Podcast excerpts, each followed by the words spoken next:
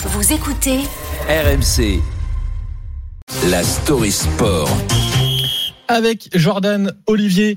Euh, Jordan, on va parler, euh, on a beaucoup parlé de, de Kylian Mbappé jusqu'à présent, on va parler de Dimitri Payet. Tiens, on change de club, l'international français qui a quitté Marseille il y a quelques semaines. Et on a appris que le Réunionnais allait rejoindre le Brésil. Martin, est-ce que tu connais ce chant J'imagine que c'est un chant brésilien, mais à part ça, non, pas du tout. Oui, exactement. Il s'agit des supporters de Vasco de Gama, club dans lequel va évoluer Dimitri Payet la saison prochaine. Il va donc découvrir l'ambiance survoltée des stades sud-américains.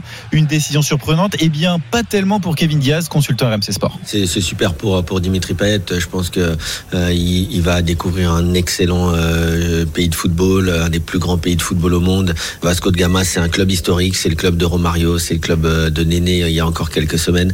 Donc euh, il y a quand même euh, beaucoup de grands joueurs qui sont passés dans ce club et je pense qu'il va prendre du plaisir et surtout qu'il va donner, j'espère en tout cas, du plaisir aux supporters brésiliens. Alors, à l'heure où beaucoup de joueurs font le choix de l'Arabie Saoudite, pour des raisons le plus souvent pécuniaires, on a le sentiment qu'il y a un peu de romantisme dans cette décision prise par Payet.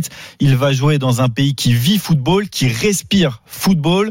Une bonne nouvelle pour lui, il a été très peu utilisé à l'OM ces derniers mois et la tendance ne semblait pas s'inverser cette saison avec Marcelino, le nouveau coach, pour laquelle l'international français, 36 ans, a quitté le club il y a trois semaines, ému aux larmes. On s'est posé autour d'une table, on a, on a discuté. Le club m'a aussi proposé si, si je voulais arrêter maintenant de, de jouer, d'intégrer le club aujourd'hui, mais, mais je pense que j'ai encore, j'ai encore du, du ballon à donner, du plaisir à donner à, à certaines personnes.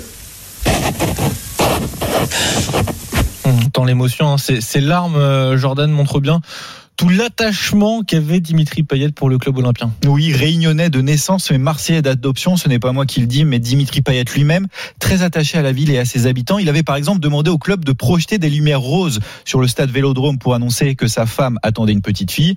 Joli symbole. Il était très apprécié des supporters, même si dans une interview, il a raconté que les lendemains de défaite, eh bien, c'était plus compliqué. Son boulanger, par exemple, lui demandait des comptes avant de lui servir ses deux baguettes. Pas sûr qu'au Brésil, en tout cas, il trouve du pain aussi bon qu'en France. C'est en tout cas là-bas qu'il va poursuivre sa carrière. Très peu de Français sont partis jouer dans ce coin-là du monde. L'un des rares à avoir sauté le pas, c'est André-Pierre Gignac, évidemment au Mexique. Lui aussi un ancien Marseillais, avec un succès phénoménal. 10 trophées glanés en 8 ans. On souhaite le même destin à Dimitri Payet, qui n'a jamais remporté le moindre titre malgré son immense talent. Puis le Brésil, ça change euh, du Qatar ou de l'Arabie Saoudite où beaucoup de joueurs partent en ce moment. Merci beaucoup, euh, Jordan Olivier.